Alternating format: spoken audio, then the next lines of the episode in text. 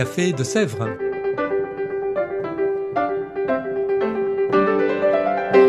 Au Café de Sèvres, on discute philosophie et théologie.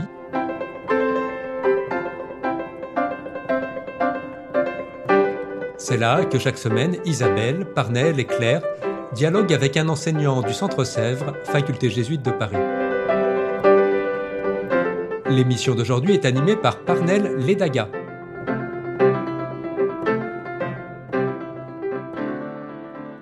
Chers auditeurs, chères auditrices, bonjour à tous. Bienvenue pour ce nouveau podcast du Café de Sèvres. Nous espérons que vous avez passé un bel été et nous lançons dès aujourd'hui une nouvelle saison. Pour cette nouvelle saison, nous allons accueillir aujourd'hui Henri Lowe. Bonjour Henri Lowe. Bonjour. Vous êtes docteur en philosophie, spécialiste de Spinoza et professeur émérite ici même au Centre Sèvres. Vous venez de publier cette année un ouvrage intitulé Spinoza et le christianisme qui est paru aux presses universitaires de France. C'est un livre qui est vendu à la procure par exemple, mais aussi dans des magasins FNAC, accessible au prix de 19 euros. Alors aujourd'hui, nous allons nous entretenir avec vous euh, sur bien sûr Spinoza et le christianisme. Mais avant toute chose, pouvez-vous nous introduire brièvement, nous faire découvrir qui était Spinoza Brièvement alors, parce que Spinoza est un monument de la pensée, bien sûr. Alors d'abord, c'est un siècle, c'est le siècle d'or des Pays-Bas. Euh, Spinoza, les dates 1632, 1677, c'est une période de très grande vitalité culturelle. Euh, qui affronte euh, la rencontre de la science et de la rationalité moderne avec euh, les différents champs du savoir et de la pratique, la politique, la religion aussi. Les nouvelles lectures de la Bible peuvent poser problème aux théologiens. Donc un siècle de grande vitalité, un siècle de bouleversement aussi dans le domaine politique. Les régimes, les sociétés s'émancipent des principes monarchiques, il y a une recherche euh, de démocratie. Et puis dans ce siècle, il y a, Spinoza comme personnage qui est euh, atypique. Hein, et on sait qu'il est, il est juif, mais très jeune, à l'âge de 23 ans, il est exclu de la synagogue, sans doute parce qu'il développait déjà des opinions peu compatibles avec euh, l'orthodoxie de sa confession. Il est exclu de la synagogue. Il va rencontrer des milieux chrétiens, euh, calvinistes, dans différentes tendances, mais des groupements calvinistes qui sont aussi plutôt en marge de leurs églises. Et puis il rencontre la grande pensée philosophique moderne à ce moment-là, qui est euh, la philosophie cartésienne. S'en fait un personnage tout à fait, euh, tout à fait singulier, à la fois au cœur des, grandes, des grands renouvellements de l'époque et en même temps avec euh, son apport tout à fait singulier. Voilà, un personnage assez particulier. Et alors, en écrivant sur Spinoza et le christianisme en particulier, parce qu'on sait que Spinoza n'a pas parlé que de christianisme, il a aussi parlé de politique, d'éthique, qu'avez-vous cherché à montrer à travers cet ouvrage Spinoza et le christianisme? Eh bien, j'ai voulu faire euh, le point sur cette question, parce que on trouve des contributions sur différents aspects. Euh, le Christ chez Spinoza, hein, qui, est, le Christ est tout à fait essentiel dans la pensée de Spinoza. Spinoza s'intéresse à la Bible, mais j'ai voulu faire le point euh, sur cette question de manière systématique, et c'est peut-être la première fois hein, que cela est fait de cette euh, manière-là on dit Spinoza euh, critique le christianisme, Spinoza est athée, on en parlera peut-être, etc., etc. Je me suis demandé, mais d'une part, quel est le rapport de Spinoza au christianisme en son temps?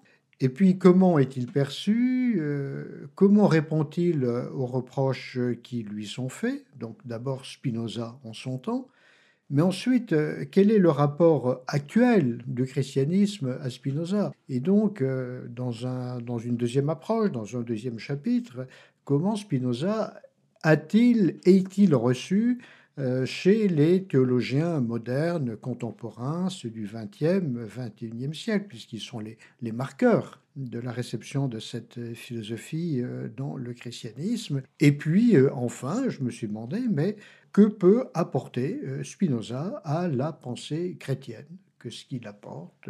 Dans quelle mesure peut-il renouveler certains renouveler certains domaines ou en tout cas aider à approfondir ou à mieux comprendre certains aspects du christianisme. Voilà, donc une approche assez systématique de cette question, Spinoza et le christianisme. Voilà, vous venez là donc de donner un peu les grandes lignes de votre ouvrage et à présent nous allons bien sûr les explorer un peu plus en détail, à commencer par la première partie dans laquelle vous traitez justement des critiques du christianisme. Donc Spinoza a critiqué le christianisme d'abord dans ses pratiques, mais aussi sur ses points les plus essentiels comme les points dogmatiques. Pouvez-vous nous en dire un peu plus là-dessus? Alors, c'est tout à fait exact, mais avant de dire que, que, Spinoza est un critique du christianisme, je voudrais souligner en même temps que Spinoza a un profond respect pour la religion, un profond respect pour les Écritures, qu'il les connaît parfaitement, qu'il a initié une nouvelle méthode d'interprétation de l'écriture hein, qui, qui, anticipe euh, les méthodes modernes historico-critiques, un profond respect pour le Christ, la religion, dans la mesure où elle est pratiquée avec justesse, c'est pour lui une voie de salut. Alors, ce qu'il critique précisément, ce sont les déviations à la religion, euh, ce qu'il euh, range sous le nom de, de superstition. Euh, la superstition, c'est quoi? Ben, Ce sont toutes ces déviations qui utilisent la religion, par exemple, pour fonder l'autorité de certains, pour fonder l'autorité de régimes politiques, euh, monarchiques, euh, autoritaires. Donc finalement, toutes les, toutes les déviations, toutes ces conceptions qui imaginent un Dieu qui intervient à chaque instant dans la nature, dans l'histoire, et qui voit des miracles un petit peu partout, sans s'interroger sur les causes naturelles des événements. C'est une, une critique qui s'inscrit dans une, dans ce qu'on appelle une ontologie, c'est-à-dire une, une, approche systématique de la nature, hein, une conception euh, des lois de la nature, de ce qui, euh, de qui l'organise, sans chercher toujours à voir des exceptions. Alors, oui, d'abord Spinoza, bah, comme vous le dites, hein, critique euh, certaines pratiques du christianisme, en particulier euh, celles qui ont trait au rapport de la religion à la politique. Euh, certaines manières des églises euh, de faire pression sur le régime politique, euh, de ne pas lui obéir, de ne pas s'accorder euh, avec les lois, de, chercher à, dominer le politique. Alors Spinoza est très actuel de ce point de vue-là dans cette critique, puisqu'il aide à penser peut-être nos conceptions modernes de la laïcité. Et puis il s'attaque aux pratiques des théologiens aussi qui, dit-il, peuvent falsifier les écritures pour asseoir leurs intérêts ou, certaines autorités. Mais là, ce sont ce que j'appelle des critiques dépassables. Hein. L'époque cherche un, certain, un, certain, type de relation entre la religion, et les, églises et l'État. Il y a des excès, il y a des déviations, mais euh, tout cela peut être, peut être amélioré. Voilà. Ce sont des critiques euh, qui ne sont pas, euh, par nature, finalement, inhérentes à la foi chrétienne. Mais en revanche, Hein, et c'est ce à quoi vous faisiez allusion, il y a des critiques, ou plutôt des, conceptions qui, euh, qui sont ou bien incompatibles, ou bien euh, qui paraissent telles, hein, si on les prend à un premier degré, avec euh, la foi chrétienne. La conception de Dieu de Spinoza, c'est un Dieu qui n'est pas un Dieu personnel, qui n'est pas un Dieu créateur, qui n'est pas un Dieu transcendant le Christ n'est pas fils de Dieu. On ne peut pas parler d'incarnation de Dieu. Ce serait logiquement euh, impossible. Il n'y a pas de résurrection non plus. Alors évidemment, ça fait, ça fait beaucoup tout de même pour le, pour le christianisme, on comprend que tout cela euh, ait suscité euh, beaucoup, beaucoup de réactions. Mais ce que je propose, ben, c'est ensuite d'aller voir un petit peu plus près dans, dans ces critiques et de voir que ces critiques, qui marquent en effet un écart euh, fondamental et par certains irréductible avec la foi chrétienne, que ces critiques euh, au niveau dogmatique sont en même temps, constituent en même temps une affirmation de Dieu. Donc il n'y a pas une négation de Dieu, il y a une affirmation de Dieu, certainement particulière, mais qu'il est intéressant et fécond de rencontrer parce qu'elle peut apporter quelque chose et elle apporte quelque chose aussi à la pensée chrétienne. Oui, et c'est quelque chose d'assez fondamental là que vous nous dites parce qu'on a très souvent entendu euh, pas mal de choses à propos de Spinoza, par exemple Spinoza athée, Spinoza panthéiste. Euh, parfois, il est utilisé comme l'athée par excellence, dont il faut euh, contredire les arguments. Mais alors, Spinoza croyait-il ou ne croyait-il pas en Dieu en fin de compte? Alors, d'abord, c'est tout à fait exact de dire que Spinoza traîne une réputation d'athée euh, à travers l'histoire très très vite, de son vivant. Euh, son traité théologico-politique, euh, qu'il a publié d'ailleurs sans nom d'auteur, sans lieu d'édition, ou sinon avec un faux lieu d'édition, a été interdit très rapidement. Il n'a pas osé publier son grand œuvre, L'éthique, parce que courait toute une série de rumeurs sur son athéisme. Donc très très vite, Spinoza a été considéré comme athée cette réputation l'a suivi. Mais le paradoxe dans son cas, c'est que euh, au XVIIIe siècle, à la moitié, la fin du XVIIIe siècle ou XIXe siècle, certains euh, ont parlé de lui comme d'un mystique, comme d'un homme ivre de Dieu. Alors c'est très curieux quand même qu'une philosophie dont l'histoire soit traitée à la fois ou successivement comme athée et comme euh, mystique. Euh, on connaît des pensées qui sont athées, définitivement athées, d'autres qui sont euh, spirituelles, définitivement spirituelles. Dans le cas de Spinoza, on a pu dire les deux. Alors c'est très intéressant parce que ça veut dire que Spinoza est sans doute ailleurs et qu'on ne peut pas le réduire comme cela à du bien connu. Alors croyait-il en Dieu? Euh, pour en prendre une boutade, c'est Alexandre Matron, un grand spécialiste de Spinoza, qui disait Ce qui est certain en tout cas, c'est que Spinoza croyait au Dieu de Spinoza. Alors il faut ajouter des points de suspension évidemment à cette phrase, mais ça veut dire qu'il faut aller voir de près euh, justement euh, dans ce rapport de, Spinoza à Dieu et au christianisme par le fait même. D'accord. Et bien sûr, on sait que la philosophie, les écrits de Spinoza ont provoqué pas mal de réactions du côté de l'Église, mais aussi des philosophes, des théologiens, déjà de son époque, mais à l'époque contemporaine encore. Déjà, toujours aujourd'hui, on parle beaucoup de Spinoza. Alors, pouvez-vous, je veux dire, pouvez-vous nous parler un peu euh, de ce qu'on pensait, de ce que continuent de penser de Spinoza, certains grands noms de la théologie et de la philosophie? Sa réception, en fait. Voilà. Alors, je me suis intéressé à sa réception euh, chez les, chez les théologiens. En fait, en gros, hein, on peut dire que, que la réception euh, euh, a deux aspects. pour les uns, Spinoza est, critiqué, Spinoza est irrecevable. Il y a quelques noms classiques, peut-être parmi les, les plus anciens ou, ou les plus classiques du XXe siècle. Alors, pour d'autres, on peut dire qu'il est ignoré. Enfin, disons, majoritairement, Spinoza est ignoré chez beaucoup de théologiens. Alors ensuite, comme je l'ai dit, il peut être radicalement critiqué parce qu'on dira qu'il est panthéiste, sans trop savoir toujours ce que signifie euh, ce mot. Il peut être utilisé aussi, mais il y a un deuxième, un deuxième usage, si je peux dire, qui est, très intéressant, c'est que chez, chez certains théologiens, et là, je prends comme exemple en particulier Paul Tillich, le, théologien américain d'origine allemande, protestant, et, Joseph Moin, théologien catholique, euh, récemment euh, disparu. Eh bien, pour eux, Spinoza aide à penser. Il n'est pas simplement un réservoir de, de concepts, euh, euh, d'outils euh, qu'on pourrait utiliser comme cela.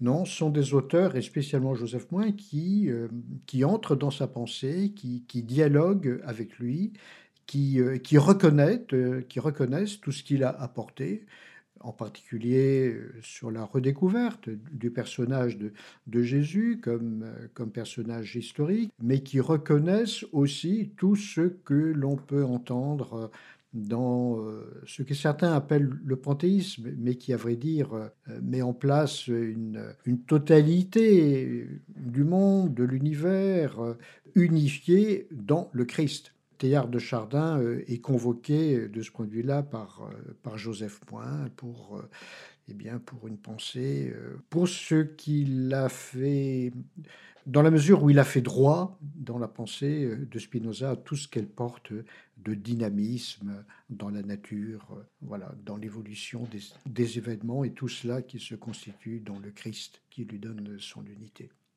Voilà. Et pour finir avec la troisième partie de votre ouvrage, partie assez intéressante, dans laquelle vous parlez de Spinoza pour le christianisme aujourd'hui. Partie assez intéressante parce que nous savons déjà que Spinoza n'était pas un chrétien, alors, et en plus, il était critique du christianisme, même s'il avait un profond respect pour la religion. Alors, qu'est-ce qu'il peut concrètement apporter au christianisme? Alors, en effet, euh, c'est la partie peut-être dans laquelle je m'engage le plus. Euh, c'est une partie de proposition, euh, on peut dire philosophique et théologique. Vous avez raison de souligner que Spinoza n'est pas chrétien et il ne s'agit pas de le christianiser ou de le baptiser à son insu. Mais je dis l'apport de, de Spinoza dans la pensée, pour la pensée chrétienne, concerne deux points. D'abord, on trouve chez lui une, ampleur de l'affirmation de Dieu. Dieu n'est pas réduit à de, petites choses. Dieu ou la nature ou, ou l'infinie totalité de ce qui est se, déploie euh, dans tout ce que nous connaissons et dans tout ce que nous ne connaissons pas aussi. Nous savons que Dieu est, plus grand que tout ce que nous voyons, et Spinoza le, le reconnaît. Mais il y a une pensée de Dieu, de Dieu infini, et dans cette pensée, eh bien, euh, le Christ euh, apporte un exemple, enfin plus qu'un exemple, une voie de salut. Il apporte euh, la voie d'un amour de Dieu qui nous donne à comprendre. Donc il y a vraiment une perspective de, salut hein, dans, cette, dans cette compréhension de Dieu. Et de ce point de vue-là, Spinoza, par cette ampleur de l'affirmation de Dieu, peut aider la pensée théologique dans différents domaines, euh, dans la manière de penser la création, une théologie de la création, et peut l'aider à sortir de conceptions trop étroites. Finalement, euh, Spinoza élargit les horizons, oblige, euh, aide à, à, penser plus radicalement encore eh bien, ce qui est au cœur de la foi. Alors, je développe cela dans, le livre, hein, il n'est pas possible d'en dire beaucoup plus maintenant, mais il y a un deuxième aspect, et qui lui est lié, euh, que Spinoza développe, c'est euh, l'exploration de la condition humaine. Parce que tout est, tout est lié. Parler de Dieu, c'est parler de l'homme. Parler de l'homme, c'est parler de Dieu. Et spécialement dans une pensée aussi, euh, aussi unifiée, aussi, aussi systématique que celle de Spinoza. Alors, la conception de l'homme, Spinoza ne condamne pas la nature humaine il ne la condamne pas, il lui reconnaît une finitude positive. Son but, c'est d'expliquer. Voilà. Que se passe-t-il dans la condition humaine? Et on trouve chez lui euh, d'une nouveauté absolument extraordinaire, une analyse des affects, du mimétisme qui anticipe vraiment euh, bien de nos analyses contemporaines dans le domaine anthropologique.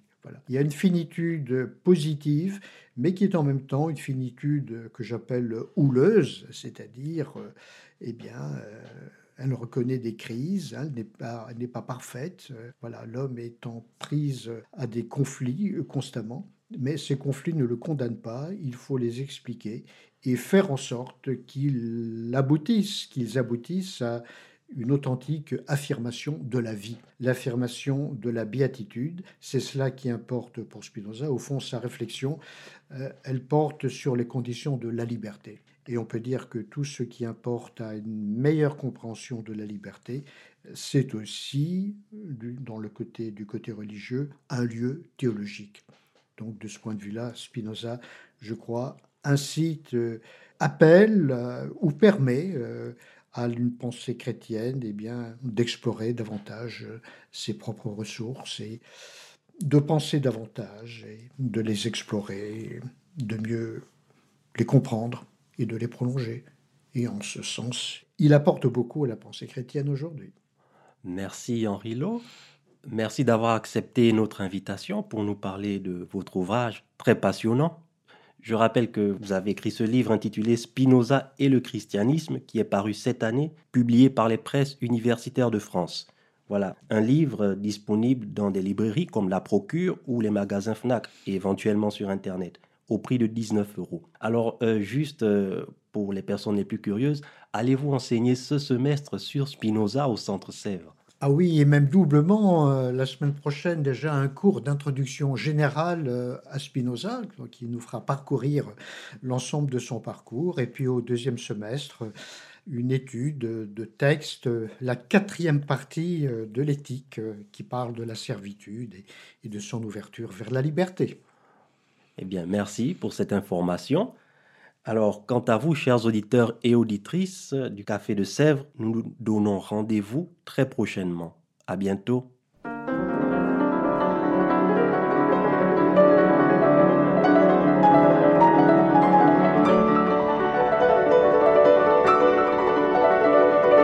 Vous écoutiez Café de Sèvres, le podcast du Centre Sèvres, Faculté jésuite de Paris, en partenariat avec RCF.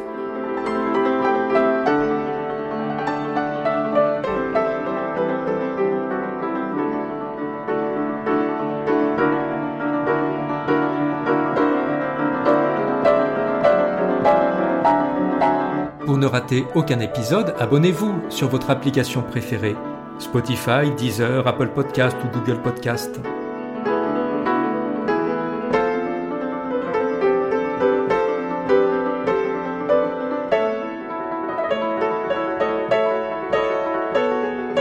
Et sur notre site internet www.centresèvres.com, découvrez l'ensemble de nos cours et conférences en philosophie et théologie. À bientôt!